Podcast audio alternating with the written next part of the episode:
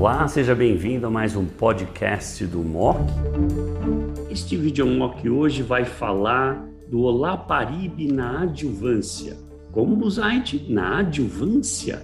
Sim, na adjuvância para pacientes com mutação germinativa de BRCA1 e BRCA2, que foi inclusive recentemente aprovado no Brasil. Para apresentar esse estudo Olimpiar, que dá suporte à utilização do Olaparib, está comigo a doutora Débora Gagliato, oncologista clínica da BP, Beneficência Portuguesa de São Paulo. E para colocar em perspectiva alguns aspectos que o cirurgião em geral encontra e discute, Dr. Fabrício Bernelli, também mastologista da BP e médico assistente cirurgião da Unicamp. Sejam bem-vindos, Débora e Fabrício.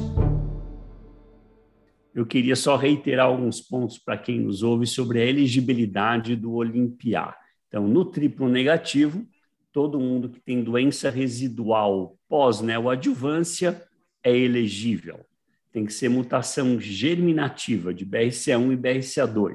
Está todo mundo tentado a discutir o PALB2, porque na doença avançada o Laparib foi ativo, mas infelizmente não é elegível para o Olimpiar. Segundo ponto, se o cirurgião infelizmente operou o triplo negativo, o que ele não faz, tá certo, Brenelli, ever, upfront, e o tumor for maior de 2 centímetros ou tiver linfonodo positivo, então ele era T2 pelo menos ou N positivo, ele também seria elegível nesse grupo. Por fim, no grupo luminal, se tomou neoadjuvância, o que a gente faz em casos avançados, o resíduo tumoral abundante, e aí não precisa usar o, o Breast Residual Cancer Burden, lá, o Residual Cancer Burden, o RCB, que é bem complicado, caro para ser feito. Aqui foi usado uma fórmula mais simples, também criada pelo MD Anderson, o RCB também é do MD Anderson, que é o chamado CPS-EG. Muita gente não sabe o que é isso.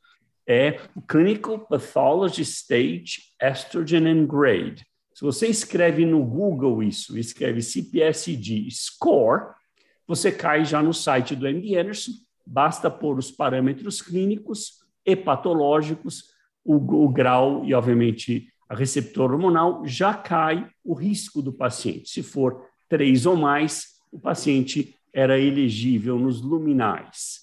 Isso é importante porque é um elemento usado na elegibilidade na neoadjuvância. E, obviamente, o paciente foi operado, que é o mais comum nos luminais, o paciente que tinha quatro ou mais linfonodos.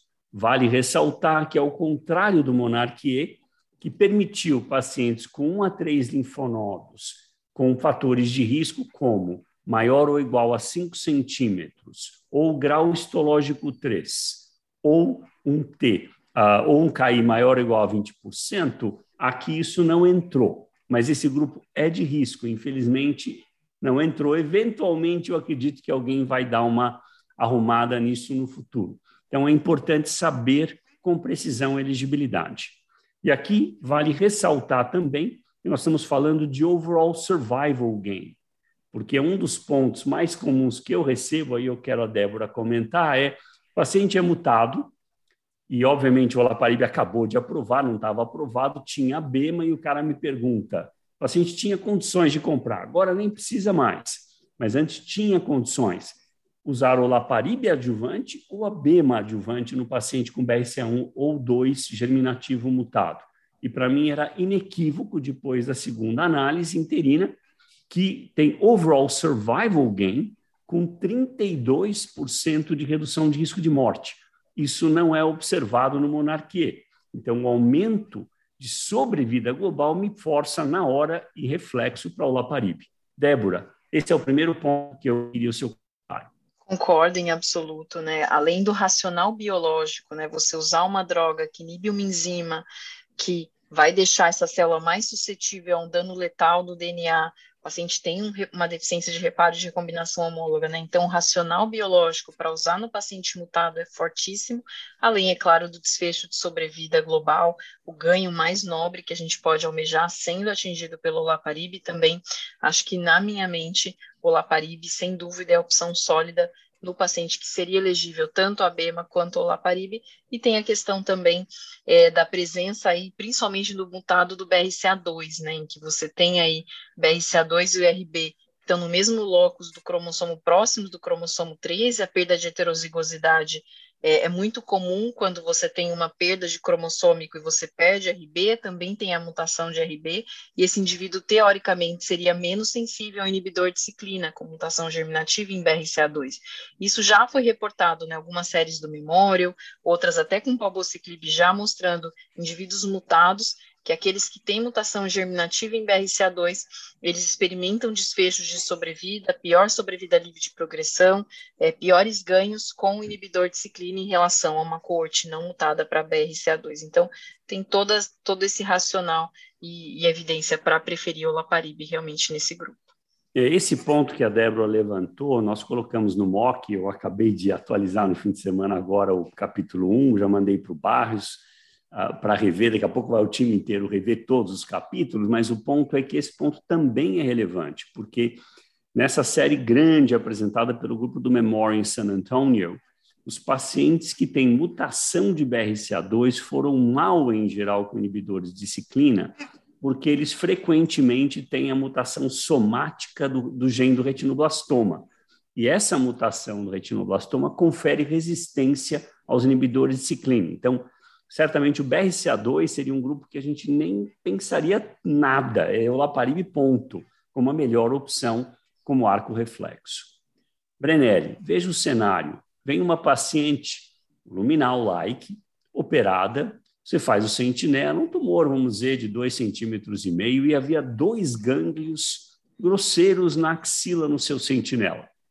Você operou, tirou, os dois sentinelas vieram positivos, um com 3 milímetros, outro com 4 milímetros. Feita a análise eliminativa, a paciente era mutada RCA2, e agora? Ela não se qualifica para o Olimpiá. Tinha que ser quatro ou mais linfonodos. A pergunta é: você vai atrás, qual é? vai reoperar, vai fazer uma dissecção linfonodal procurando mais linfonodos? Qual é a chance dessa paciente ter quatro ou mais linfonodos? Essa é a primeira pergunta. Eu sei que tem algoritmos que podem ajudar na decisão. Como é que você lidaria com essa situação? É, Zé, eu acho que a gente tem visto na cirurgia, principalmente na cirurgia da axila, é, nos últimos, na última década, nas últimas décadas, um descalonamento, né? E talvez a gente esteja chegando em situações pontuais onde a gente tem que fazer um escalonamento da cirurgia. Né? A gente já entende isso desde o B04, nessa BT04, que tratar axila é, cirurgicamente, a cirurgia em si, ela não melhora o prognóstico do paciente. Né? Então, por isso que houve esse descalonamento, mas ela é extremamente importante para a informação para o que vai ser feito depois. Né? E a gente está diante de uma, de uma droga que tem um efeito ganho de sobrevida global.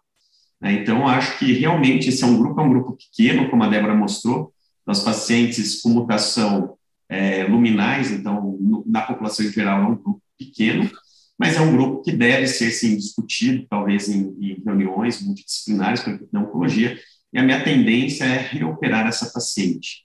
A paciente com, por exemplo, se a gente está falando do Z011, a paciente que tinha de 1 a 2 linfonodos positivos, ela tinha o grupo que esvaziou a axila tinha até 40% de axila em outros linfonodos ainda positivos.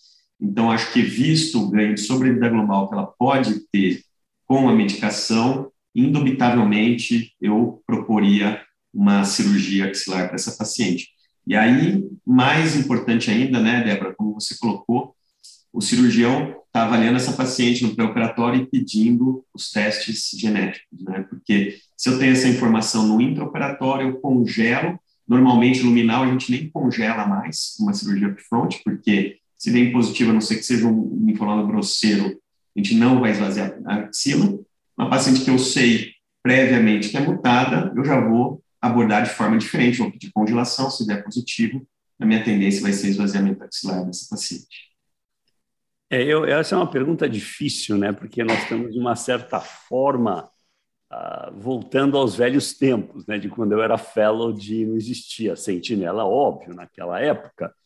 E, e, mas é uma coisa que vale a discussão, sim, porque a paciente tem um remédio agora que aumenta a sobrevida global. Quer dizer, aumentar a sobrevida global não é uma banalidade, não é fácil fazer isso. Achar estudos que aumentam overall survival, eu até me surpreendi, porque follow-up nem era tão longo assim.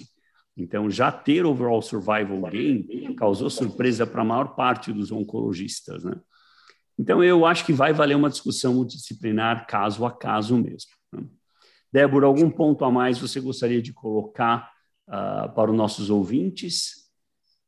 Acho que é isso, né? Cada vez mais importante no paciente com doença HER2 negativo de alto risco, lembrar da testagem, lembrar que pode não ter os critérios perfeitos que estão nos guidelines, mesmo da Anvis ou do NCCN para testagem, mas lembrar, como o Dr. Buzaide mencionou, que tem a droga com ganho de sobrevida global e, na minha opinião, merece testagem universal. Se é um paciente que se candidataria ao uso do Olaparib, eu tendo a testar, mesmo não tendo os critérios clássicos, para encontrar este paciente. Nós temos usado agora o critério triplo negativo qualquer idade, luminal sem história familiar nenhuma até 65. Você tem usado esse critério atualmente? Eu tenho até ampliado, porque imagina que é uma paciente às vezes mais idosa, que tem um tumor é, com, com expressão de receptor hormonal, mas tem um comprometimento linfonodal maciço. Eu, eu acho importante essa informação para saber se ela tem a mutação para decidir entre o Laparib e a BEMA, por exemplo. Muito bom. Bom, guys, vocês ouviram a apresentação do Olimpiá. O Laparib foi agora recentemente aprovado na adjuvância para tumores com mutação de BRCA1 ou BRCA2 de alto risco. Definido, BRCA1 pacientes com triplo negativo, com doença residual, ou se foi operado upfront, tumores maiores do que 2 centímetros ou N positivo. Em relação aos luminais, se o paciente recebeu neoadjuvância, ele tinha que ter o score CPS-ID maior ou igual a 3. Se o paciente foi operado upfront, quatro ou mais linfonodos positivos, levando a discussão com o Fabrício sobre reentrar na axila ou não em pacientes com linfonodos positivos. Muito obrigado pela atenção de todos. Fabrício, muito obrigado. Débora, obrigado mais uma vez. Obrigado. Obrigada.